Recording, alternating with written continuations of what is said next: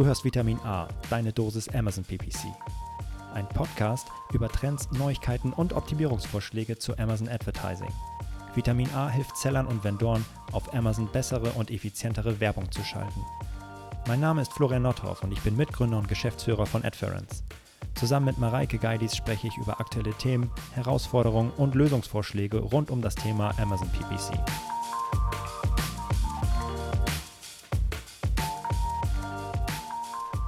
Hallo und herzlich willkommen zu Vitamin A, deine Dosis Amazon PPC.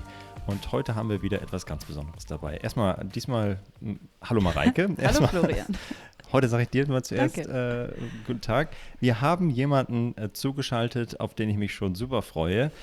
Und äh, ja, unser, unser zweites Interview äh, heute mit Johannes von Snox. Hi Johannes. Ja, hi, grüß euch. Vielen Dank für die Einladung. Ich fühle mich geehrt.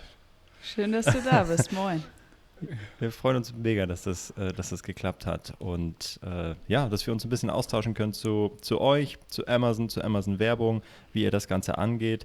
Und ähm, ich verfolge euch schon äh, ein Weilchen, finde das super, was ihr macht, aber ich glaube, nicht jeder, der äh, unseren Podcast hört, kann was mit euch anfangen. Vielleicht kannst du ja einfach mal loslegen, ein bisschen was zu dir, zu euch erzählen.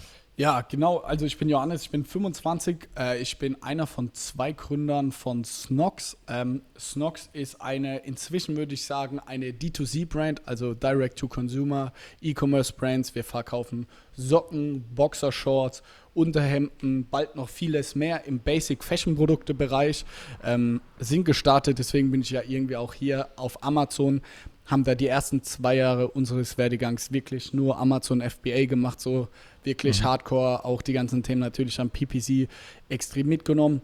In den letzten anderthalb bis zwei Jahren sind wir dann auch noch stark in Richtung eigener Online-Shop gegangen und auch Richtung Branding mit Shopify, Facebook-Ads und sowas. Also wir sind eine sehr performance-marketing-lastige ähm, E-Commerce-Brands und darüber sind wir stark gewachsen kann ich vielleicht später auch nochmal was zu sagen. Da kommen wir aktuell so ein bisschen an unsere Grenzen. Aber ja, inzwischen von der Größe her, wir sind so ungefähr 40 Vollzeitleute. Ähm, ja, machen auf jeden Fall einen zweistelligen Millionenumsatz ähm, pro Jahr und ja, kommen hier aus Mannheim, hatte ich glaube schon gesagt und haben immer noch total Spaß dran, was wir machen und sind, haben keine Investoren an Bord. Wir sind ein Familienunternehmen, ganz viele Freunde und Familie arbeiten für uns. Also ich sage zu allen immer, wir leben unseren Traum. Früher haben Felix und ich irgendwie Monopoly gespielt und haben gesagt, wir wollen das mal so im echten Leben machen. So ist es jetzt und es macht unfassbar viel Spaß. Sehr beeindruckend. Richtig, richtig, cool. Und äh, das merkt man euch auch an, ne? in allem, was ihr so macht. Und äh, man kann ja vor allem also auf unterschiedlichen Kanälen folgen. Äh, ich folge dir vor allem auf LinkedIn und da merkt man das auch und das merkt man jetzt, wenn man mit dir spricht, wie viel Bock du auf das ganze Thema hast. Und äh, grundsätzlich auch Unternehmertum, du hast schon gesagt, hey, ähm, das äh, ja, findest du mega geil, ihr lebt euren Traum ähm, und du hast es, glaube ich, hast Snox, Snox gegründet mit deinem Cousin zusammen, wenn ich das jetzt richtig, wenn ich mich richtig vorbereitet habe. Ja, sehr gut vorbereitet, genau mit Felix, ähm, äh, A50-50, auch wenn ich vielleicht die Person bin, die ähm, in erster Linie von uns beiden jetzt in der Öffentlichkeit steht, mein LinkedIn macht vielleicht dazu später auch ähm, noch mehr sehen wir das immer eher so von Anfang an so ein bisschen wie bei Wetten das. Einer muss der Moderator sein, dass es irgendwie die Show funktioniert. Aber wir sind 50-50 und Felix hm. hat mindestens einen genauso großen Anteil am Erfolg wie ich. Auch wenn irgendwie viele Snocks irgendwie mit mir als Person und als Gründer verbinden. Wir sind zwei Leute und Felix und ich machen, ja, arbeiten cool. genau gleich viel und er ist mindestens genauso wichtig wie ich. Ja, ja, man braucht halt einen Außenminister, ne? Also. Ja, das ist so. Aber wir beide so intern sind auch vollkommen fein damit, dass ich das mache. Und äh, auch ich, ich mache das null fürs Ego oder sonst was. Ey, vor Snox hatte ich keinen Instagram-Account oder sonst wie. Also, wenn ich es nicht müsste, würde ich es, glaube ich, auch in der Form auch nicht so machen. Ja, heute, ich mich, äh, da könnten wir auch gleich nochmal ein bisschen was zu erzählen. Aber wieso brauchte es denn seinerzeit, ähm, als ihr dann durchgestartet ähm, seid, ähm, äh, FBA? Ähm, also ihr wolltet ja schon immer Stunden, äh, gründen, aber warum ähm, seinerzeit, ähm, warum der Durchbruch oder der Start denn richtig mit, mit FBA? Weil es so einfach war, oder? Mm, schon irgendwo einfach, aber ich glaube, ihr alle kennt es, diese Online-Unternehmertum ist ja auch so ein ausgelutschtes und inzwischen negativ besetztes Wort. Äh, komm, ich mach dich zum Millionär in 30 Tagen. Ja, komm in unsere WhatsApp-Gruppe und ach Gott, was, da gibt es ja so viel Scheiße. Und auch wir waren natürlich da irgendwie, ey, es hat uns immer interessiert, aber wir haben auch immer gesagt, ey, das ist alles scheiße, Bullshit. Und FBA war so das Erste, wo wir uns mit identifizieren konnten oder spannend, mhm.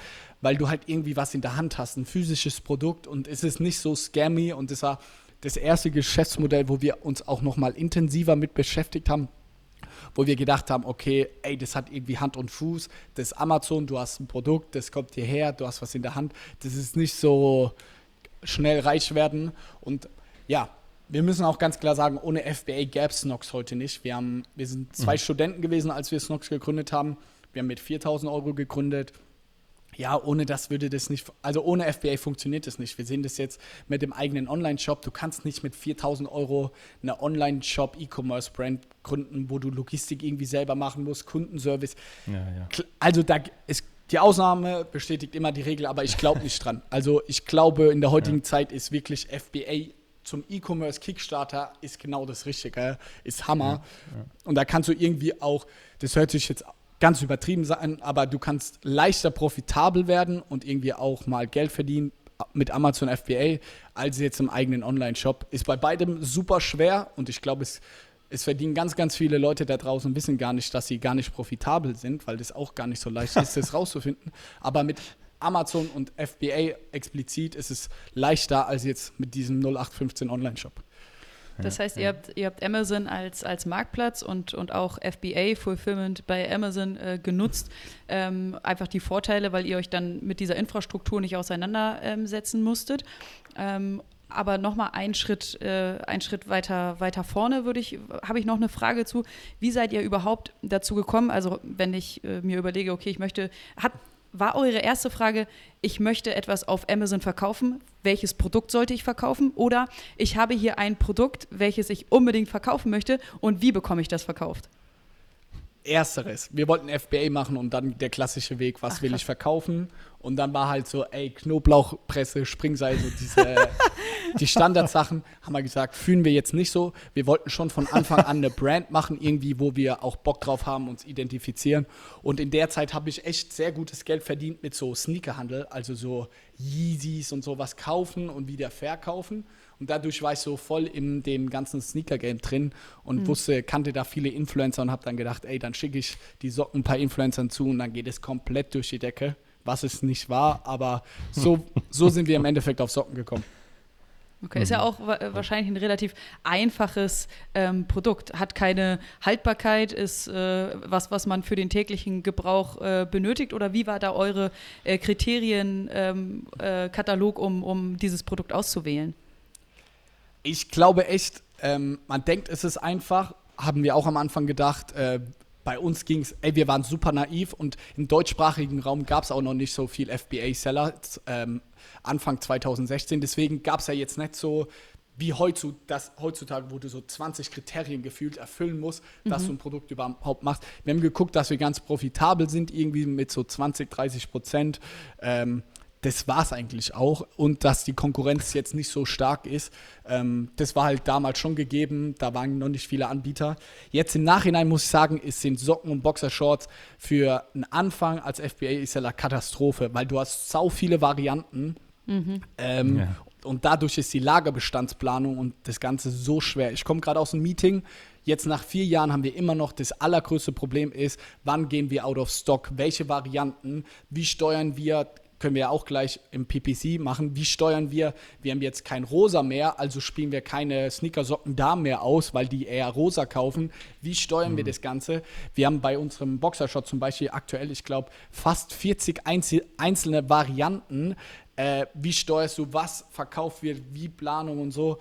Also, aber auch dafür bin ich ja. sehr dankbar. Ich glaube, unsere Konkurrenz ey, wir haben sau viel Konkurrenz und Copycats inzwischen, das ist in jedem Bereich, aber dadurch im Vergleich zu anderen Bereichen ist es noch, glaube ich, geringer, weil es einfach auch viel, viel anspruchsvoller ist, unsere Produktrange, mhm. als wenn du jetzt so ganz klassisch irgendwie ein Parent und ein Child Asien mhm. hast, je nachdem, wie du strukturierst. Das ist halt viel leichter und dann kannst du ja auch einfach mal ein halbes Jahr Stock auf Bestand legen, weil du weißt, es verkauft sich eh. Das ist halt bei uns Ja. sau schwer und auch sehr saisonal. Wo bekommt ihr denn eure Produkte überhaupt her und designt ihr auch selber? Ja, ja auch hier, glaube ich, haben wir einen Entwicklungsprozess durchgemacht. Ähm, viel haben wir am Anfang in China produziert äh, und hergebracht. Aktuell ist es auch inzwischen sehr viel Türkei, ein bisschen auch, äh, kommt immer aufs Produkt an, auch Bangladesch.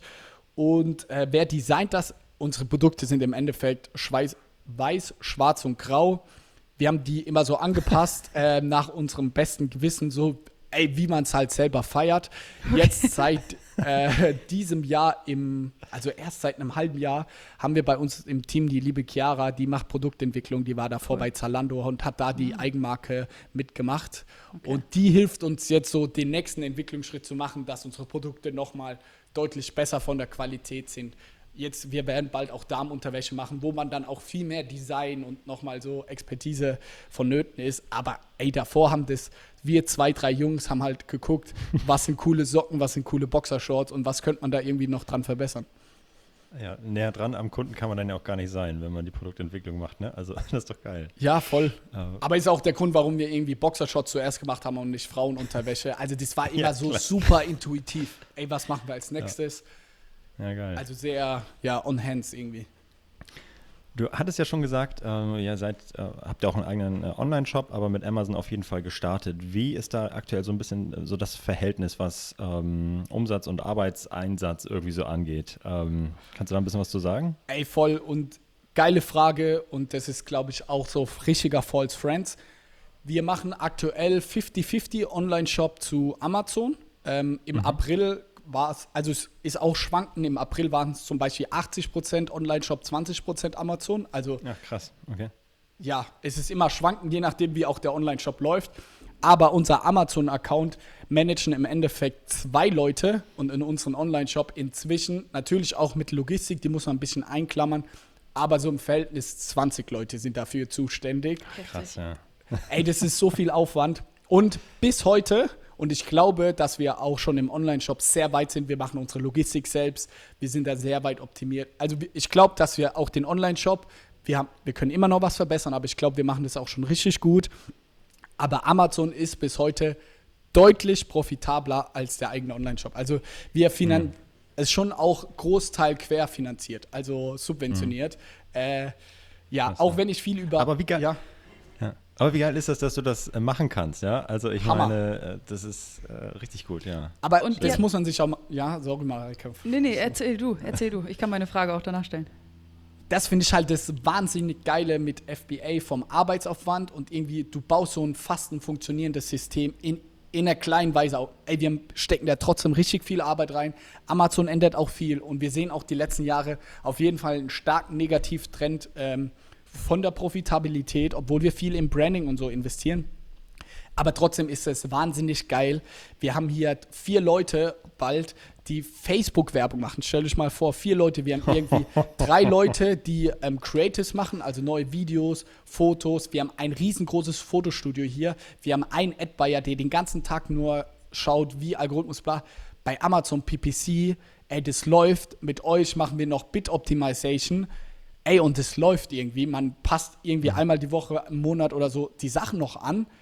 Ey, aber bei Facebook, ich bin gerade jeden Tag zwei Stunden morgens drin und gucke mir Werbeanzeigen an, wo äh, das kann man sich gar nicht vorstellen, was das für ein Pain in the Ass ist und wie viel schlaflose Nächte ich wegen Facebook hatte. Und bei Amazon, das Ding funktioniert einfach. Also, Die, die Ja, wissen, krass. was sie tun. Ich habe noch, Ja. hab noch eine Frage zum Fulfillment, bevor wir dann vielleicht in die Automatisierung gehen, die du ja gerade schon angesprochen hast.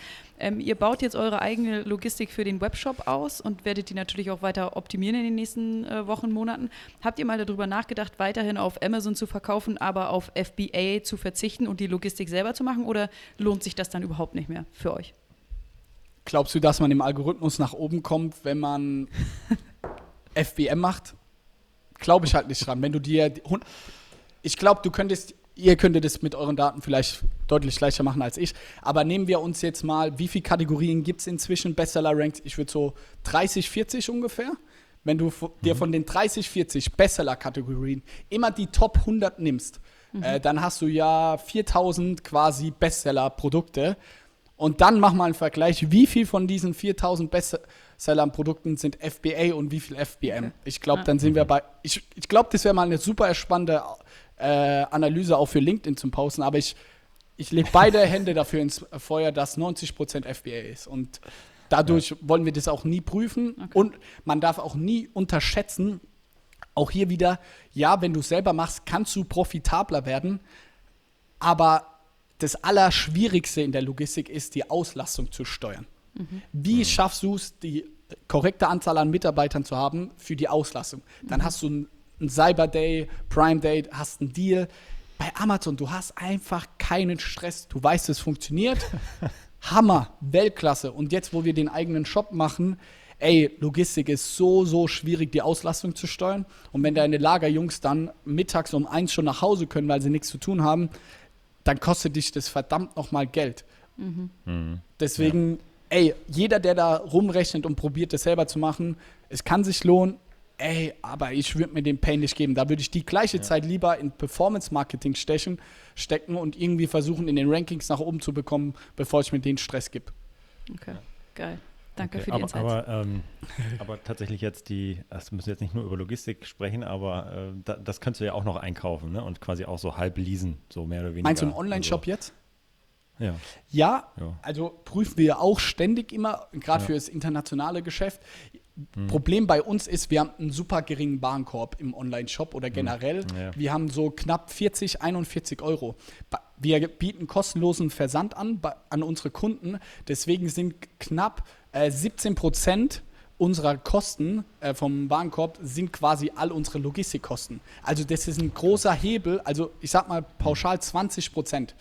Und mhm. da einfach nochmal 5 Prozent rauszuholen, macht bei uns einfach Sinn oder wir müssen ja, darum krass. optimieren, weil wir ja sehen, ey, die CPCs bei Facebook überall werden super teurer und wenn ich in zwei Jahren irgendwie noch profitabler sein will, müssen wir einfach die Sachen, die wir einsparen können oder verbessern, da müssen wir dran drehen. Wenn ich jetzt ein, ja. wie, ich habe Freunde, die, die machen E-Commerce im Bereich durchschnittlicher Warenkorb 80, 90, 100 Euro, da macht Versandkosten, machen bei dem unter 10% vom Gesamtkostenblock aus, ey, dann würde ich outsourcen, dann habe ich den Stress nicht. Aber weil wir mhm. aktuell vor allem noch so einen kleinen Warenkorb haben, ist Logistik für uns so ein Gewinntreiber und äh, ein großer Kostenblock, äh, dass wir gesagt haben, wir müssen das selber machen, wir müssen da besser sein als andere, weil das ein großer Wettbewerbsvorteil oder Nachteil sein kann. Also das mhm. Logistik, so diese Operations sind bei uns in so einem Basic-Produkt, die sich super häufig und äh, viel drehen, ist einfach ein ganz, ganz wichtiger Faktor und kann ein Wettbewerbsvorteil sein. Ja. Verstanden. Okay. Okay, dann haben wir uns um äh, die Produktauswahl äh, gekümmert und um die Logistik und jetzt können wir, glaube ich, mal so ein bisschen in, in Amazon tiefer einsteigen. Ähm, du hast auch schon erzählt, dass ihr so ein, so ein Creatives-Team habt und äh, Fotostudio und äh, die Fotos für, für die Produkte selber macht. Wie entstehen denn Produktlistings ähm, bei euch? Das macht ihr wahrscheinlich nicht manuell, oder? Ey, tatsächlich schon. Also wir legen also wir legen es äh, trotzdem ganz normal immer noch im Backend an. Wir haben Zeit, mhm. zeitweise auch viel mit Flat-Files gemacht, aber mhm. sowohl der Mitarbeiter, der das macht, als auch ich sind da nicht so der Freund von, ey, ich weiß nicht, es backt immer rum und die Excel-Tabellen, wenn man sich da mal reinfuchst, ey, dann ja. weiß man auch, wo man was hinschreibt, das können wir inzwischen. Aber wir haben, es ist immer gefühlt, könnt ihr gerne auch was zu sagen, aber gefühlt so phasenweise. Manchmal geht das Backend besser, ist weniger verpackt, manchmal gehen die Flat-Files besser wir machen jetzt schon seit jahrelang direkt ähm, im System drin ohne Flat-Files und da legen wir die Produkte tatsächlich an. Wir haben so einen Backup-Flat-File, falls irgendwas mal mhm. komplett spinnt, dann können wir das irgendwie ähm, hochladen. Ja. Aber ja, Produktfotos, wir kriegen, äh, bevor die Produkte ankommen, das finale Sample kriegen wir hergeschickt, da machen wir Produktfotos, alles selber in-house und dann ist das Listing fertig und dann gehen wir mit Helium 10, gehen wir hin, suchen wir uns Keywords raus, gucken ähm, auch mit der wie heißt das? Inzwischen, ich bin selber operativ so wenig in Amazon drin, deswegen bin ich äh, mit den Namen nicht so konform. Aber in Amazon diese äh, Keyword-Analyse, die Amazon selbst jetzt inzwischen einem gibt, die äh, Markenanalyse. Über die Markenanalyse Ach, schauen wir dann auch noch, mhm. hey, welche Keywords sind denn relevant? Und aufgrund dessen bauen wir dann im Endeffekt das Listing. Mhm. Und aber für uns ist wirklich Key und Fokus ist der Content im der Bildsprache. Also auch schon von Anfang an. Mhm. Wir haben immer überproportional viel Mühe uns gegeben für die Bilder, Video mhm. etc., weil heutzutage keiner liest sich mehr die Bullet Points durch. Also da würde ich auch gerne mal Ja, Statistik ja. sehen, aber das liest sich Ach, keine so. Sau durch. Niemand. Nee. Also ich habe, glaube ich, auch noch nie reingeguckt. Nee. Nur wenn da irgendwie ganz viele komische Zeichen drin sind, dann fällt mir das auf, aber dann finde ich das blöd. Ja, direkt scammy. Ja, Foto, Ja, Fotos absolut. und Videos sagen ja auch deutlich mehr aus über ein Produkt als eine Beschreibung, die ich mir durchlese. Ja. Definitiv. Absolut. Habt ihr gesehen, dass das ja- Video ja. jetzt Platz 2 nach dem Ding als zweites jetzt angezeigt wird? Also Als crazy, das zeigt ja auch schon, Foto wo die quasi, Richtung ja. hin. Ja. Ja. also wo die Reise hingeht. Äh, das Video halt genauso wie im Facebook ähm, einfach Video ist King und das Ja. sieht man jetzt auch auf Amazon, wenn man in die USA schaut, dass da jetzt auch bei manchen Suchergebnissen oben direkt ein Video eingeblendet wird, so irgendwie äh, Live-TV. Die- die Werbung meinst du ja, jetzt? Also Ja. Also leider haben wir es ja noch nicht, ne? Ja. Also hier in äh, Europa, aber wenn man auf LinkedIn halt ähm, da, dem, ähm, den Amerikanern folgt, dann das ist halt krass, wie die abgehen, wie sie das feiern, weil das anscheinend so mega, ich, wir hatten wir im letzten Interview, glaube ich, auch mit Ronny besprochen, aber äh, wie das halt abgeht. Ne? Also deswegen, wenn ihr da gut vorbereitet seid und schon ähm, Videos in, in petto habt, dann könnt ihr euch, äh, ja, dann müsst, müsst ihr die unbedingt dann halt, äh, wenn es dann auch in Europa geht, äh, unbedingt hochladen, weil das wird mega abgehen. Glaubt ihr, Amazon wird zu scammy, weil man überall jetzt so viel Werbung sieht? Für meinen persönlichen Geschmack, Mhm. wenn ich manchmal in Amazon.com unterwegs bin, bin ich so, ey, das ist auch die USA, die mögen das mehr kitschy, keine Ahnung was, aber ich finde es wild inzwischen. Also das sieht so teilweise so unseriös aus. Klar, Amazon an sich ist eine Brand, aber die Anbieter, da kommen Videos, das ist alles Ja. äh, wie ist da eure Beobachtung oder euer Bauchgefühl? Ich finde das, ey, die sind da echt an der Edge, dass es Ja. nicht so ein bisschen Wish-Richtung geht. Ja, oh Gott. Hoffentlich nicht. Ey. Nee, also ist schon der Unterschied äh, DE.com auf jeden Fall. Und ich finde auch, die, ähm, ich kann mich viel mehr mit der DE-Plattform identifizieren. Vielleicht ist es auch einfach Gewöhnung, Ja. weil ich immer auf DE eigentlich unterwegs bin. Aber ähm, ich hatte bisher eigentlich immer das Gefühl, dass ähm, Amazon seit Jahrzehnten, kann man jetzt ja schon fast sagen, immer gleich aussieht. Ist natürlich nicht so, aber es fühlt sich zumindest noch so an. Aber wenn ich auf .com unterwegs bin, ja gut, dann ähm, schüttelt es mich auch hier und da mal. Und es ist, es wird auch immer fragmentierter, dann kommen da irgendwelche ähm, redaktionellen Teile noch mit rein. Und also es ist irgendwie, ja, Aber wie viel Upsales die inzwischen auch anbieten. Also ja. dann bestellst du einen Fernseher, dann kommt Fire TV Stick, Kabel, das, dann, also Die wissen, wie man verkauft.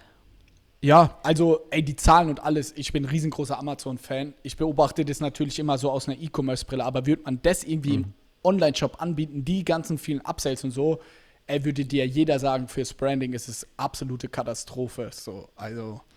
Und vor allem, wie du Und- schon sagtest, auch ein Unterschied zwischen Amerika und, und Europa. Ähm, und ich bin auch mal gespannt, ob wirklich alles, was, was in Amerika ausprobiert wird und ähm, released wird, ob das auch wirklich alles in, in Europa ankommt. Ja. Wie, ähm, wenn wir jetzt noch mal ein bisschen weiter in das Thema Amazon äh, reingehen, du hast ja schon gesagt, äh, eigentlich habt ihr ein richtig großes Team, was vor allem sich um euren Online-Shop kümmert. Äh, Im Bereich Amazon sind es echt, echt wenige. Ähm, das kannst du an einer Hand abzählen. Wie viele Leute sind da jetzt äh, genau und was machen die da im Bereich Amazon bei euch? Genau, wir haben einmal den Yannick, der macht im Endeffekt unsere ganze Werbung, den kennt ihr beide ja auch, unsere Werbung und so Listing, Erstellung, Überwachung ist, ich sag mal, das operative Tagesgeschäft bei Amazon. Da gibt man ein Produkt offline, dann ist da ein Fehler, so im Endeffekt, dass die Maschinerie läuft. Dann haben wir Moritz, der macht die ganze Lagerbestandsplanung.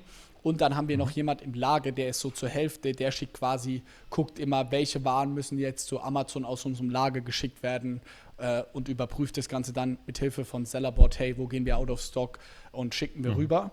Und jetzt zum 1.8., also nächste Woche Montag, fängt die liebe Melanie an, die macht bei uns dann die ganzen pan-europäischen Marktplätze, weil wir die auch, man hat es mal hochgeladen, man hat alles gemacht, Ja. ey, und es läuft, ey, da muss man machen, sagen, da machen wir echt auch äh, echt richtig gute Umsätze oder auf jeden Fall so viel Umsatz im Monat, dass eine Vollzeitkraft locker davon bezahlt ist und sich da mehr reinfuchsen sollte. Deswegen haben wir da jetzt auch jemand eingestellt, die sich dann quasi um die weitere Expansion kümmert, auch ins Ausland.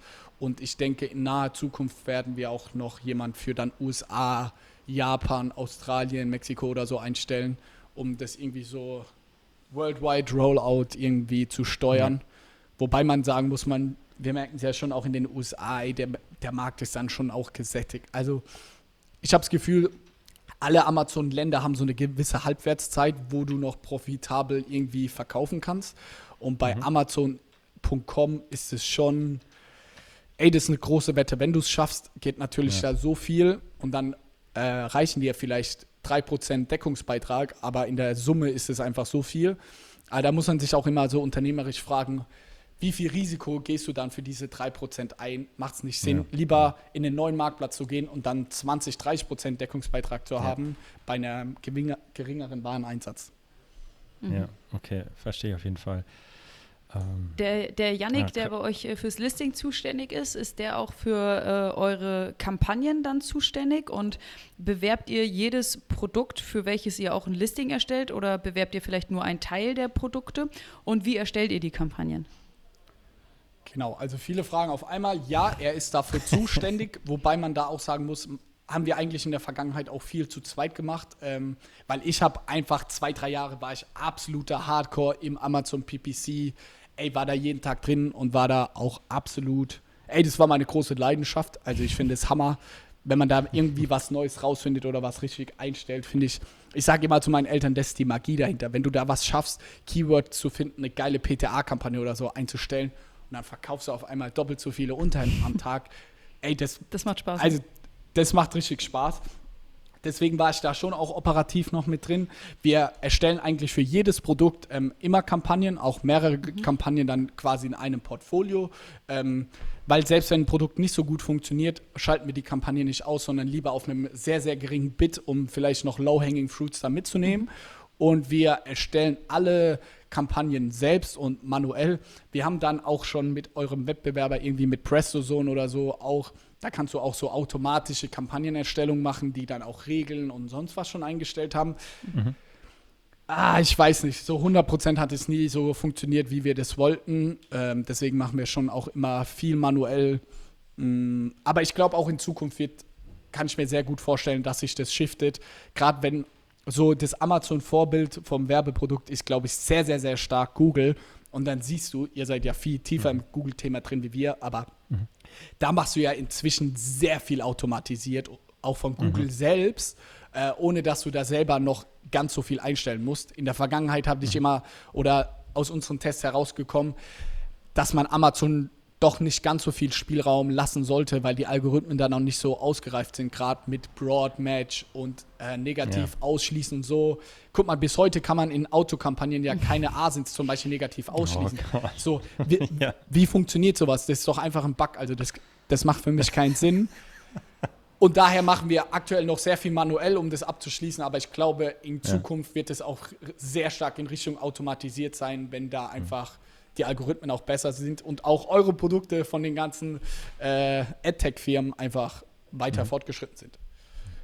Ja. Verfolgt ihr verschiedene äh, Strategien ähm, oder äh, also habt ihr eine, eine Produkt-Launch-Strategie, wo ihr sagt, okay, komm jetzt hier äh, einen Monat mal Vollgas ähm, oder ähm, ja, habt ihr da unterschiedliche ähm, Ansätze, die ihr fahrt? Genau, also hier müssen wir, glaube ich, unterscheiden zwischen Produkt-Launch und dann bestehendes Ding. Im Produkt-Launch mhm. machen wir inzwischen sehr viel über externen Traffic, also über Facebook-Ads. Nicht Bewertungen sammeln, um das vorwegzunehmen, sondern echt wirklich um Sales draufzujagen, weil wir hier sehen, dass man auch überproportional bevor, äh, bevorzugt wird, wenn man auch mhm. mit Hilfe von Pixelfy.me, kann ich jedem empfehlen, spezielle URL setzt, dass man sagt, hey, das mhm. ist irgendwie eine super URL 2.0 und ey, was für Namen es da inzwischen alles gibt, da bin ich auch gar nicht mehr so tief drin. Aber das machen wir auf jeden Fall und dann über Facebook-Ads jagen wir dann Traffic auf Amazon und das funktioniert sehr, sehr gut. So acht bis zehn Tage lang und inzwischen auch von der Strategie lieber am Anfang mehr ausgeben für den Launch, weil wenn man einmal oben ist, dann ist es mhm. deutlich leichter, sich oben zu halten, als im Nachgang irgendwie hochzurutschen. Also das mhm. ist unsere Beobachtung so von der Sales History. Wird einfach die ersten zehn Tage, acht Tage wird einfach überproportional ähm, bevorzugt und mhm. die musst du voll ausnutzen. Also das ist safe unsere Strategie. Äh, mhm. von PPC her haben wir auch äh, haben wir auch klare Strategien. Wir fangen immer an, eine Autokampagne und die muss man sagen, Autokampagnen laufen inzwischen auch echt stark. Also in unseren Anfangszeiten waren die nicht so geil, aber inzwischen finde ich die echt deutlich besser geworden seitens Amazon. Mhm. Dann fangen wir auch immer an, ähm, eine ganz klassische Performance-Kampagne heißt sie bei uns, also eine manuelle Kampagne aufzusetzen mit so immer maximal pro Kampagne machen wir so 100 Keywords rein, weil wir auch dann merken, ähm, wenn es über 100 Keywords sind, du, du hast eine gewisse Testing-Phase und wenn die dann keine Impressions sammeln oder keine Klicks, dann werden die nicht mehr ausgespielt. Auch gerne dazu eure Meinung gleich, mhm. äh, das würde mich mhm. stark interessieren. Also ma machen wir Kampagnen mit 100 Keywords, je nach Produkt. Und wenn wir schon sehen, die Hauptkeywords, ähm, ähm, so ist es ja bei Amazon, es gibt pro Produkt bei uns ungefähr drei bis fünf Keywörter, die auch 80 bis 90 Prozent des Suchvolumens einfach haben. Mhm, ja. Durch die ganzen Suchvorschläge, worüber die Amazon-Suche ja inzwischen funktioniert, kriegen die einfach so viel Traffic, dass die anderen sind nice to have, aber darüber geht am meisten. Und da machen wir für diese Hauptkeywörter machen wir einzelne Kampagnen mit einer Ad-Group, mit einem Keyword, um hier, sage ich mal, die Power dieser Kampagne und diese Auslieferung mit einer höchsten Wahrscheinlichkeit zu steuern. Und mhm. darüber versuchen wir dann die Bits zu regulieren. Und das kann ich nur jedem empfehlen, diese eine Keyword-Kampagnenstruktur. Ähm, hatte ich bei keinem anderen gesehen. Inzwischen machen das echt viele, weil ich auch in anderen Podcasts darüber gesprochen habe. Aber damit hatten wir echt großen Erfolg, weil wir gemerkt haben, dass du einfach viel, viel besser ausgespielt wirst, als wenn du mhm. jetzt eine Kampagne mit, wie es viele machen, 500 Keywörtern rein, möglichst viel bei MLIs und keine Ahnung wo rausgesucht, reingepackt und dann sieht, sieht man ja fast immer, dass nur 5% der Keywords irgendwie Impressions kriegen und dann 3% irgendwie Klicks und machen Umsatz. Und wir ziehen dann immer mhm. die Sachen, die einfach Umsatz machen, ziehen wir in einzelnen Kampagnen und geben dann richtig Gas drauf. Mhm. Ja, die hast du einfach dann im Fokus, ne? Also ähm, das, einige nennen es dann Fokuskampagnen oder, oder sonst wie. Ähm, und das sind dann die, die, ja, womit man den Umsatz macht, wo die man ganz, ganz, ganz genau steuern möchte. Und äh, was äh, ein, ein weiterer Vorteil ist, ähm, ich weiß nicht, ob ihr das macht, aber äh, können wir mal kurz drüber sprechen, ist, wenn du einzelne Keywords hast, beziehungsweise nochmal einen Schritt zurück, du kannst ja, es gibt auch Geburtsanpassungen für unterschiedliche Placements, kannst du ja aussetzen und das kannst du ja nur auf Kampagnenebene machen. Und das, äh, wenn du jetzt keine Ahnung, 100 Keywords drin hast, die vielleicht auch noch ein bisschen heterogen sind und unterschiedlich performen und unterschiedlichen Wettbewerb ähm, ansprechen, dann ähm, ist wahrscheinlich dann würdest du wahrscheinlich auch eigentlich auf individueller Keyword-Ebene unterschiedliche Placement-Gebotsanpassungen setzen. Das äh, kannst du dann ja äh, wunderbar machen mit deiner Single-Keyword-Kampagne, aber natürlich nicht, nicht so. Äh, war das auch einer der Gründe? Oder?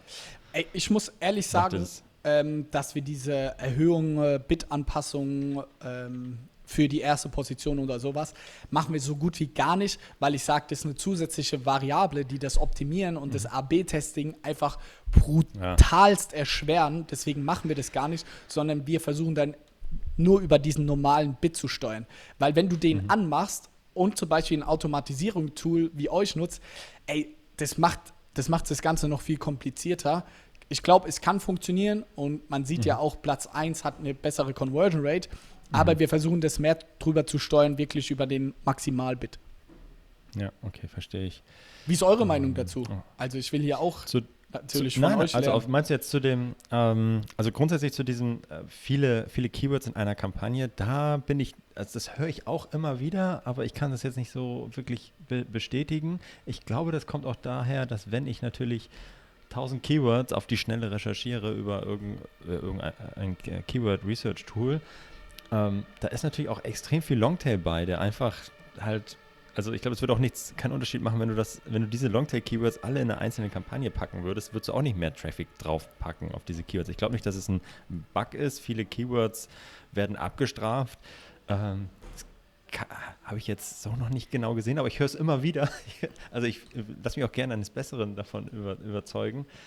Ja, ja, und es ist ja, hm? es ist ja schon so, wie Johannes gerade sagte, dass äh, vielleicht äh, drei, vier, fünf Keywords 80 Prozent äh, des Traffics und ja. der, der, Sales ausmachen. Und ähm, je mehr Keywörter ich recherchiere und dann in einer Kampagne oder in einer Anzeigengruppe habe, dann möchte ich natürlich auch herausfinden, funktionieren diese äh, Keywörter oder funktionieren sie nicht. Und wie kann ich das machen, indem ich sie über einen extrem langen Zeitraum beobachte, und oder ihnen auch extrem viel Budget zur Verfügung stelle, ähm, damit sie sich überhaupt mal beweisen können, weil ähm, nach einem Klick kann ich ja immer noch nicht sagen, ob das ein gutes Keyword ist oder nicht. Ähm, mhm. Deswegen kann ich nachvollziehen, dass man sagt, okay, ich konzentriere mich erstmal ähm, auf die, die Keywörter, die funktionieren und ob ich mich am Ende noch um die ähm, letzten 20% Traffic kümmere, ist dann halt auch eine Frage von, wie viel bin ich dann bereit zu, zu investieren, um die letzte Meile zu gehen. Voll. Ja. Aber was super spannend äh, zu sehen ist, ähm, ich weiß nicht, ey, aktuelle Zahlen habe ich nicht, aber früher, so vor einem halben, dreiviertel Jahr, war es so, ein Keyword hat immer 2000 Impressions gehabt und wenn es dann keinen einzigen Klick hatte, dann wurde es auch nicht weiter ausgespielt. Also Ja. dann musst du quasi das Keyword resetten, du musst es rauslöschen, nochmal neu hochladen. Also und ganz viele haben ja in ihren Kampagnen-Settings auch die Spalte Impressions gar nicht eingestellt, sondern die sehen dann nur Klicks und sagen, hey, das wird nicht ausgespielt. Also da Impressions aktivieren und dann sieht man ganz klar einen Cut, ey, 2.000, 3.000 Impressions und dann geht nichts mehr. Dann löscht diese Keywörter raus und fügst sie nochmal neu hinzu.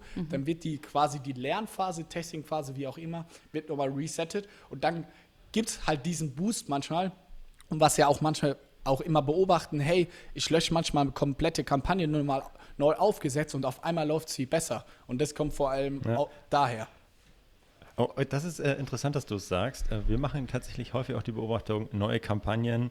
Also ich hole noch mal ein bisschen aus. Also es äh, ko- kommen auch Kunden zu uns, die sagen, hey, ich mag meine äh, Kampagnenstruktur jetzt nicht mehr so, ich habe voll den Überblick verloren, lass mal alles neu machen. Und dann ähm, bieten wir das natürlich auch an, hier so ähm, automatisierte Kampagnen zu erstellen. Ist aber nicht so, dass wir immer dann so binär entscheiden, ja, mach aus ähm, deine alten Kampagnen und an die, die neuen, weil wir schon sehen, dass auch neue Kampagnen immer so ein bisschen Anlaufphasen brauchen und bis, bis Amazon die richtig äh, geschluckt hat und gern hat, äh, dauert es dann doch seine Zeit. Deswegen machen wir dann gerne so Transitionsphasen. Also die wirklich schlechten gehen dann raus, ähm, die, die machen wir dann neu und die anderen gehen dann so Stück für Stück äh, irgendwie äh, runter. Aber was, was du angesprochen hast, nochmal auf das Thema äh, keine Impressions, also 2000 Impressions ohne Klick, das ist ja muss man sich auch fragen, wie verdient Amazon in dem Bereich Geld? Natürlich, wenn die Leute klicken. Wenn du jetzt Keywords und Anzeigen hast, die halt überhaupt nicht zum Klicken animieren, dann will halt Amazon die auch nicht ausspielen. Also das, ähm, und das halt, also die Click-Through-Rate ist einer der ganz zentralen äh, Ranking-Faktoren, neben der Conversion Rate natürlich auch noch. Ähm, und wenn die halt gegen null geht, dann, ähm, äh, ja, dann, dann straft dich Amazon ab, auf jeden Fall. Habt ihr mal AB-Testing CTR gemacht? Weil das finde ich so schwer. Das CTR ist so entscheidend und ein wichtiger Faktor irgendwie für deine Rankings, aber du kriegst ja deine organische ähm, CTR kriegst du ja nicht raus, die Daten kriegst du nicht mitgeliefert, sondern nur bei PPC. Wenn du bei PPC jetzt irgendwie zum Beispiel ein Bild, Titelbild AB testen willst, was hat die bessere CTR, ist so schwer, weil du kannst ja auch sauschwer steuern, dass du jetzt immer Platz 1 bist. Wir haben so Tests gemacht und da haben wir dann diese Geboterhöhung gemacht. Wir haben einen super hohen Bit gemacht plus Gebotsanpassung für den ersten Platz, dass wir bei irgendwelchen Keywords Platz 1 waren und dann wussten wir, wir sind immer Platz 1, also haben wir immer eine gewisse CTR und haben dann eine Woche dieses Bild gemacht, dann die nächste Woche dieses Bild. Aber auch das, das hat uns so viel Geld gekostet und unterm Strich haben wir gemerkt, oh, Schwer auszuwerten. ne? ja, und vor allem nach einer Woche Testing hast du jetzt auch nicht die krassen Learnings. Also du willst es ja eigentlich zwei, drei Wochen laufen lassen, aber dann kostet dich das hunderte von Euros. Habt ihr da irgendwie so einen Hands-on-Tipp, wie man auf Amazon gute CTR testen kann? Ähm, da, das leider, ähm, das leider nicht. Also du meinst, was hat jetzt positiven Einfluss auf die, auf die CTR am Ende? Ja, Oder wel- welche Änderung ich? Ähm, tatsächlich äh, nicht. Also dem haben wir uns so noch nicht, noch nicht angenommen. Ähm, was wir viel machen, wir testen halt viel im Online-Shop und testen da CTRs, Mhm. Klickraten Ja gut, das ist und so. natürlich geil. Und dann nehmen wir die Learnings drüber, weil wir sehen, Customer Behavior sind halt beides Online-Shopper. Klar, ein bisschen unterschiedlich, aber dadurch nehmen wir halt viele Learnings mit. Aber rein, aber du hast jetzt ja auch nicht so viel, also du kannst es ja erstmal äh, zerlegen in Conversion Rate Optimierung auf der Produktdetailseite und dann irgendwie Klickratenoptimierung auf der äh, Suchergebnisseite, also wenn wir das mal so unter, unter, unterteilen. Und da hast du jetzt ja nicht so viele Variablen, okay, natürlich schon ganz viele, klar, Bild und äh, Title, Preis. Ähm, ja, ähm, und ja, das, Weil ja. du, ihr habt es selber gesagt, das ist ein riesengroßer Faktor, aber Ja, den du es. nicht steuern Ist kannst. Also super schwer in Zahlenanalyse. Relevanz, Relevanz, Ja. Relevanz, ja. Also, boah, ganz schwieriges Thema. Auf, auf jeden Fall. Ist es. Ich habe nochmal eine, eine Frage, die in die ähnliche Richtung geht, aber vielleicht von einer, von einer anderen Perspektive. Wir reden jetzt viel über ähm, Best Practice und äh, was schauen wir uns an, was lernen wir daraus. Ähm, habt ihr auch so aus den letzten Jahren so die größten äh, PPC-Fehltritte, die auf jeder Weihnachtsfeier wieder erzählt werden, weil die irgendwie mittlerweile schon richtig lustig sind? Ähm, kannst du davon irgendwie was berichten? Ach, das, ihr habt doch bestimmt irgendwann mal einen Rechtschreibfehler im, im Listing gehabt oder irgendwie so. Nein. Oh, wir haben schon ein paar richtige Bocke geschossen. Ein Tag haben wir ähm, tatsächlich, haben wir, ähm, das war noch relativ am Anfang, haben wir einen 99% Coupon, wollte Felix erstellen für einen Kumpel und der hat die Gruppenfunktion ausgewählt, sodass es jedem auf der Produktseite angezeigt wurde. Äh, und ey, ich weiß noch, als wäre es gestern, wir sind morgens aufgestanden. Das war noch die Zeit, wo du so alle Stunde einmal dein Seller Center App aktualisierst, um die Sales mhm. zu gucken. Und dann fing schon der Morgen an und es lief Hammer. Ey, wir haben so Sales gemacht. Nach einer Stunde noch besser. Felix ruft mich an. Ich damals noch aus der Uni so, ey, Johannes, hast du es gesehen? Die Sales sind heute Rakete, ey. es ist so brutal. Nach zwei Stunden ey, wir waren komplett ausverkauft schon fast. Und wir waren so, ey, wie kann das sein? Sind wir vielleicht auf der Titelseite bei Amazon gelandet und so? Und das Gemeine ist ja, Amazon zeigt dir ja in den Sales-Zahlen immer Vorrabatten an, also die Cross-Sales, ja. sage ich mal im Englischen, und zeigt dir nicht den rabattierten Umsatz an, sondern und dann sind wir mal reingegangen und haben selber einfach eine Testbestellung gemacht. Und jedem, der bestellt hat, wurde automatisch automatisch im Checkout 99% abgezogen. Also man hat für eine Packung bei uns 10 Cent gezahlt. Und dann haben das wir. Und das war noch in der Anfangszeit, das waren 15.000 Euro Warenbestand und das war unsere einzige Ware zu der Zeit. Ey, wir waren dann sechs Wochen out of stock. Wir, durch FBA waren die Sachen schon verschickt. Du kannst ja nichts mehr zurückholen, du kannst nichts stornieren. Wir haben dann alle Leute äh, handgeschriebene Briefe geschrieben und so. Wollt ihr uns das bitte nicht zurücksenden? Und wir sind ein junges Unternehmen. Ey, wir haben noch und 10% der Ware bekommen. Oh. Nee, fast, 10%? Ja. Scheiße.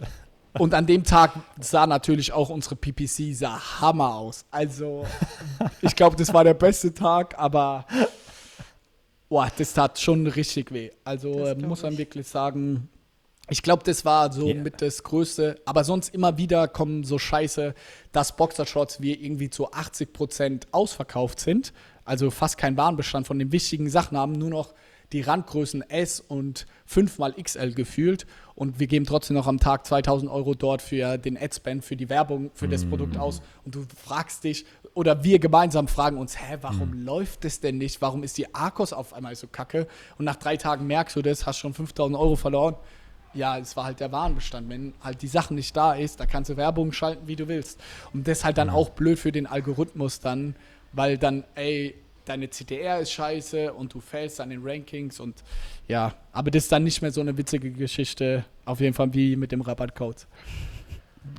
Ja, jetzt ist es eine witzige Geschichte. Ja. Ich glaube, hat sich nicht so gut äh, seinerzeit angefühlt. Ey, da hatten wir, glaube ich, mal zwei Wochen Urlaub, weil wir eh nichts machen konnten. Aber das hat, ey, das hat so teuer, weh getan. Teuer erkauft, ey. Boah, das die, hat so Urlaub. weh. Ja. Ähm, äh, jetzt noch mal, fiel mir jetzt noch mal gerade ein, äh, wir müssen auch, ich schaue auf die Uhr, wir müssen auch schon gleich in Richtung äh, letzte Fragen gehen. Oh. Ah, schade. Äh, aber ja, ging viel zu schnell vorbei. Aber wir sind noch nicht am Ende, wir haben noch ein paar Minuten. ähm, ähm, aber jetzt äh, ganz explizit das Thema, hey, äh, Randgrößen, mhm. hast du ja eben gesagt, hier S und dreimal XL. Ähm, kann man sich ja fragen, warum bewirbst du die denn eigentlich überhaupt? So, warum nimmst du denn nicht einfach nur ähm, Musst du ja keine Werbung drauf schalten. Safe. Also, Inzwischen, ne, also nur ja. Inzwischen machen wir die nicht mehr quasi in die Ad-Groups rein, sodass, äh, wenn ja, okay. automatisiert, wenn die wichtigen out of stock sind, dass es ja, rausfliegt und es offline. Aus ist, ne? Genau, aber auch hier wieder die Gefahr, da machen wir inzwischen drei Varianten rein, weil wenn mal eine äh, ausverkauft ist, auf einmal auf das wichtigste Keyword Boxershorts Herren schaltest du dann gar keine Werbung mehr. Wenn eine von 40 Varianten out of stock ist und du trotzdem noch 95% Lagerbestand hast. Ja, ja, Was wir aber hier auch machen, ist, dass wir über verschiedene Ad-Groups und Kampagnen dann arbeiten, dann im Longtail-Bereich wirklich auf, es gibt ja auch Leute, die suchen ja. Boxershots schwarz ja. 3XL und da hinterlegen wir quasi dann nur diese eine Variante und ja. darüber versuchen wir dann schon auch Lagerbestandsprobleme zu steuern und wenn wir sehen, die eine Variante ist out of stock, geht es ja automatisch dann offline und dadurch haben wir diese krassen Schwankungen schon versucht auszugleichen. Ey, funktioniert manchmal mehr, manchmal weniger. Du kannst ja auch nicht steuern. Bei Boxershorts Schwarzherren wird zwar eine Variante angezeigt und auch vorausgewählt, wenn du es auf Listing gehst. Dadurch kannst du irgendwie spekulieren, okay, das ist die Variante, die am häufigsten gekauft wird. Und auch in dem Werbebericht bei PPC siehst du, was wird am meisten gekauft und die Zweitart. Cool, aber Beispiel, wenn jetzt Boxershorts Herren du eingibst und die, äh, die meisten Leute kaufen Schwarz L, die ist dann ausverkauft, dann switchen sie auf, auf einmal auf eine andere Variante und die wird dann auf einmal krass überverkauft. Und das haben wir mhm. auch nicht so in den Zahlen kalkuliert. Also, wenn mich einer fragen würde, was der größte Wachstumshammer bei uns ist und gleichzeitig die größte Chance in, unserem, in unserer Branche, in unserer Konkurrenz, ist es immer Lagerbestandsthematik und Forecasting mhm, etc. Das ist so, so schwierig. Mhm. Oh, krass, okay. Ähm, Glaube ich dir nach dem, was du jetzt so erzählst. Aber ich bin auch ein bisschen gebrandmarkt. Ich kam gerade aus einem Zwei-Stunden-Meeting, wo wir auch wieder nur über das Thema gesprochen haben. Also ich wollte gerade sagen, wann fangt ihr denn an? Um 8 Uhr habt ihr dann angefangen mit dem Meeting. Ja, Nicht schlecht. Ach, schrecklich. Also aktuell großes Thema. Wer hat das gescheduled? okay. Ja. Ähm, äh, lass uns doch mal ein bisschen, ähm, also ihr macht ja noch echt viele Sachen nebenbei. Ähm, ich habe gerade, äh, habe auf LinkedIn gesehen, ihr macht Snox Café, ähm, plant ihr irgendwie mal, ihr habt einen Brotlieferdienst äh, Corona-Zeiten äh, ins Leben gerufen. Äh, ich weiß nicht, ob ihr das noch macht. Was ist das alles Branding für euch? Und also ich tippe, es ist Branding und eine Passion für ähm, vielleicht Kaffee und Brot. Ich weiß nicht, ich kann dir mal ein bisschen was dazu erzählen. Ähm, unsere große Vision ist einfach Empower People in their Dreams. Also wir machen das. Mhm. Mit Snox haben wir unseren eigenen Traum erfüllt, sage ich immer. Und jetzt versuchen wir anderen Leuten zu helfen, ihren Traum zu erfüllen. Egal, ob das unsere Mitarbeiter ist, die durch Arbeiten bei uns irgendwie einmal ihrer Leidenschaft nachgehen, aber auch gleichzeitig sich privat ein geiles Leben ermöglichen, warum man bei uns auch remote arbeiten kann, überall hingehen kann, so gut es halt geht. Und genauso war es irgendwie mit der Bäckerei, der wir geholfen haben. Das waren die Eltern von einem sehr, sehr guten Kumpel von mir. Und die waren natürlich, durch Corona waren die am Ende so und waren irgendwie Richtung Pleite. Und dann sehe ich mich da irgendwie in der Verantwortung, äh, durch irgendwie in der Woche mal ein, zwei Stunden Arbeitsstunden, kann ich denen so viel helfen, denen irgendwie ja. ihre Existenz zu sichern. Und die sind irgendwie sehr gut befreundet mit, mit mir. Da sehe ich mich irgendwie in der Pflicht und auch durch diese ganzen Fähigkeiten und den Skillset, den man sich da in den letzten drei, vier Jahren angeeignet hat, ist es für mich irgendwie dann selbstverständlich und auch, ja, dass ich ihnen helfe, weil wenn die es selber machen würden, ey, super schwer. Und hm. mit dem Kaffee, was du angesprochen hast, also Snox Coffee kommt zum 1.12. Und das ist mhm. mein absoluter Traum gewesen. Felix und ich haben die ersten zwei Jahre haben wir Snox nur aus Cafés überall in der Welt haben wir gearbeitet, weil wir haben FBA gemacht, wir hatten nur unseren Laptop, konnten darüber alles steuern, hatten nie unsere Waren im Endeffekt in der Hand, also nur die Samples. Ja. Und dann saßen wir immer in den Cafés und haben gesagt, wenn wir irgendwann mal genug Geld haben, Geil. selber einen Kaffee aufzumachen, dann machen wir das. Jetzt ist es soweit. Vor ein paar Wochen haben wir eine, eine andere Restaurant, Gastronomie, Immobilie haben wir aufgekauft. Jetzt werden wir renovieren ich werde das Ganze dokumentieren und am 1.12. machen wir einen Snox Coffee auf. Ich weiß gar nicht unbedingt immer so, ob das für Branding auch so geil ist, was wir machen. Ich glaube, wenn man das jetzt mal nur unternehmerisch sehen würde, immer 100% Fokus irgendwie in deine Core-Brand nur da reinstecken. Aber ich glaube einfach, die DNA und Felix von mir ist so, wir machen irgendwie auch das, worauf wir Bock haben. Und ja. ich habe irgendwie mit PPC auf Amazon angefangen und jetzt hocke ich gerade mit Architekten auch zusammen und äh, plan irgendwie ein Café. Das ist für mich auch irgendwo die Magie, dass es ist ständig im Wandel, du lernst ständig neue Sachen, musst dich irgendwie neu beweisen oder neue Sachen lernen, aber trotzdem mach, aber trotzdem das alles zu verbinden, macht mir super viel Spaß. Jetzt auch den Offline-Handel. Äh, ich will dann im Café so machen, wenn du dann einen Kaffee bestellst, sind unten auf den Tassen so NFC-Chips, dass wenn du dein Handy dran hältst, öffnet sich automatisch der Browser, dann siehst du, hey, wo kommt der Kaffee her, die Bohnen und so.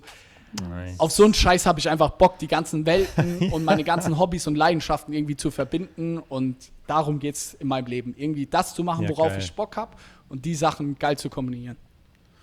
Ja, geil. Hast du dann im, Merkt im, im in- Snox Café, wird das dann dein neuer Arbeitsplatz? Ersetzt das dann euer Büro? Oder?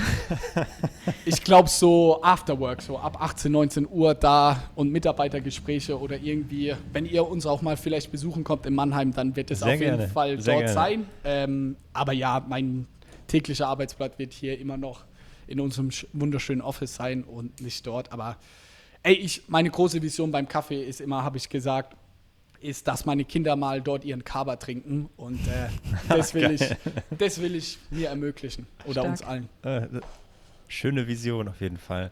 Äh, ich habe noch zwei Fragen. Wir haben nicht mehr viel Zeit, aber ähm, wo geht's mit Snox? Wie geht's mit Snox weiter? Was passiert in den nächsten, in den nächsten Jahren?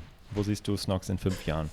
Äh, Snox in fünf Jahren glaube ich, dass wir gerade im Basic Fashion Bereich ähm, werden wir alle möglichen Produkte abdecken, also auch ähm, Frauen, Unterwäsche. Ich glaube, wir gehen dann auch viel in, ins Athleisure Bereich, also so wie Lululemon, ich weiß nicht, ob ihr das kennt, oder Gymshark, so Basic Sportklamotten, so diese Mhm. ähm, Leggings oder so, die du auch dann zum Einkaufen trägst oder abends gechillt noch mit den Freunden irgendwo hinhocken in unser Café. Ähm, ich glaube, da gehen wir Richtung Produktseite, gehen wir da stark hin. Ich glaube, wir werden nie eine, eine Fashion-Brand werden. Das ist nicht so unsere DNA, wo wir jetzt super krass ausgefallene Sachen haben. Ich glaube, so Drop-mäßig, so ganz spezielle Produkte, zum Beispiel bald launchen wir eine Kollektion mit Paul Ripke zusammen. Den hat ja irgendwie auch was mit euch, mit About You zu tun. So Sachen werden wir, glaube ich, schon immer wieder machen, gerade fürs Branding, aber sonst Produkte sehr, sehr basic. Ich glaube in fünf Jahren, dass wir bestimmt 200, 300 Leute werden. Und mein aller, die oberste Prämisse ist ja für mich, dass wir immer noch so gut es geht, irgendwie Freundschaft, familiär irgendwo sind. Es geht nicht immer, man wird viele Leute, aber ich will hier immer eine Company haben, wo es Spaß macht zu arbeiten. Und für mich ist Umsatz nicht so wichtig, wie dass jeder hier Spaß hat und uns, dass wir Leuten die Träume Mhm. ermöglichen. So, ich muss jetzt nicht nochmal ver 10, 20, 30-fachen, ey, lieber irgendwie noch einen Ticken kleiner sein und langsamer wachsen. Wir sind ja jetzt auch schon gut gewachsen, als jetzt um jeden Preis groß zu werden. Deswegen haben wir auch keine Ja. Investoren drin oder so. Uns ist wichtiger, dass wir auch unser Ding machen. Und in fünf Jahren, glaube ich, haben wir ein Café in jeder großen Stadt in Deutschland. ähm, ja, das ist dahingehend so ein bisschen die Vision. Weil auch da, ich glaube, das ist eine große Leidenschaft irgendwie von mir und auch ein Herzensprojekt, aber ich sehe auf jeden Fall so die Verschmelzung, so Omnichannel, glaube ich, wird so das Ding sein die nächsten Jahre, sowohl im Online-Bereich, dass du einen eigenen Online-Shop hast und auf den Marktplätzen irgendwie Amazon, About You, Zalando irgendwie unterwegs bist in unserem Bereich, aber auch, dass du offline unterwegs bist. Ich habe es jetzt gemerkt, ich war mit meiner Freundin in Amsterdam oder wir waren in New York, da gibt es so viele D2C-Brands oder E-Commerce-Brands, die dann so Flagship-Stores hatten. Und ich habe dann zum Beispiel, ich kaufe meine Hosen immer von so einer Marke, die heißt Mr. Marvis und in Amsterdam gab es dann dort einen Store. Natürlich, als ich in Amsterdam war, bin ich zu diesem Store gegangen, habe diese Marke nochmal ganz anders erlebt und die nächsten fünf Hosen werde ich jetzt auch wieder dort kaufen, weil ich so emotional an diese Marke ge gebunden bin, weil ich weiß, ey, damals war ich in dem Store, da habe ich den kennengelernt, der Verkäufer Ja. war voll nett und cool zu mir. Also ich glaube, wir leben trotzdem in einer Welt, ist es ja nicht so, dass unsere Generation jetzt oder die auch jetzt nach mir kommt, die jungen Leute, dass sie nicht mehr rausgehen wollen und nur noch vor ihrem Handy sitzen. Ich glaube im Gegenteil. Ich glaube, dass es viel mehr über Emotion und über Experience kommt. Deswegen glaube ich, Fall Erlebnis, ja, ja. Deswegen glaube ich ganz stark dran, du musst ein Erlebnis schaffen. Deswegen wird unser Snox Coffee auch nicht ein Unterwäscheladen, weil wir gesagt haben, das ist komplett langweilig. Dort wird es auch unsere Produkte kaufen. Kommt drauf an. Kommt drauf an, aber wir glauben vielmehr, dass es darum geht, zusammenzukommen und Spaß zu haben, eine Experience und das mit Unterwäsche schon super, super schwierig ist. Um das abzuschließen, ich glaube, dass wir trotzdem offline viele Flagship-Stores haben werden in Form von einem Snox Coffee. Und dann sehen wir ja in den Kundendaten, ey, in Berlin haben wir 20.000 Kunden. Wir gehen dorthin und wir haben das Ding nach drei Wochen profitabel. Und man sieht ja auch so Statistiken, dass in den Städten, wo du einen Online-, einen Offline-Store hast, wächst du deutlich schneller als äh, ohne. Da habe ich mit ganz vielen anderen Gründern gesprochen, so mit My Müsli und sowas. Die haben gesagt, deswegen haben die überall Flagship-Stores, weil die online dort viel besser wachsen. Deswegen, ich glaube, dass wir so ein Flagship-Store-Netz auf jeden Fall aufziehen Geil. werden. Richtig, richtig geil. Also eine schöne Vision, ähm, voller Freude und Passion dabei. Johannes, wir sind leider an, schon zum Ende gekommen. Ich könnte noch ewig mit dir weiter quatschen, äh, oder wir Auf wahrscheinlich. Ähm, hat sehr, sehr viel Spaß gemacht. Ich, und wir wünschen dir, euch alles Gute für die Zukunft und äh, ja, bis zum nächsten Mal dann, wenn wir dich wieder einladen zum Podcast und du wieder Bock hast. Ja, ey, jederzeit vielen Dank auch für die tolle Zusammenarbeit. Wir, muss man ja am Ende nochmal sagen, wir arbeiten ja jetzt seit, ich glaube, so acht, neun Wochen gemeinsam. Es läuft echt super. Vor allem, ich habe noch nie mit einem Tool oder Agentur gearbeitet, die so perfekt kommuniziert und strukturiert ist wie ihr. Deswegen da großes Lob. Kann ich nur jedem empfehlen. Das hören wir gerne. Also wirklich, auch selbst du, Florian, ey, als Gründer bist ja trotzdem in unserem Slack-Channel aktiv, kommentierst diese. Also wow, da bin ich beeindruckt und ich habe da auch Bock, äh, weiterhin gemeinsam die Sachen anzugehen. Wir haben da viel von euch gelernt, obwohl wir jetzt auch schon drei, vier Jahre in dem Space unterwegs sind. Deswegen kann ich nur jedem ans Herz legen. Probiert es zumindest mal aus at Ferens. Schaut, ob es eure Performance irgendwie steigert. Gebt dem Ganzen ein bisschen Zeit, dass auch eure Algorithmen irgendwie das Ganze gut umsetzen können. Geil. Johannes, vielen Dank für die netten Worte. Äh, Das war jetzt nicht müssen, abgesprochen. aber nee. vielen Dank. War super Ähm, interessant. ja, auf jeden Hat Fall. Spaß gemacht. Ähm, schönen Tag dir und äh, bis zum nächsten Mal, Johannes. Ne? Ciao, ciao. Ciao, macht's gut. Ciao. Das war Vitamin A, deine Dosis Amazon PPC. Für Fragen und Feedback schreibt uns gerne eine Mail an vitamin-a at adference.com. Vielen Dank fürs Hören und bis zum nächsten Mal.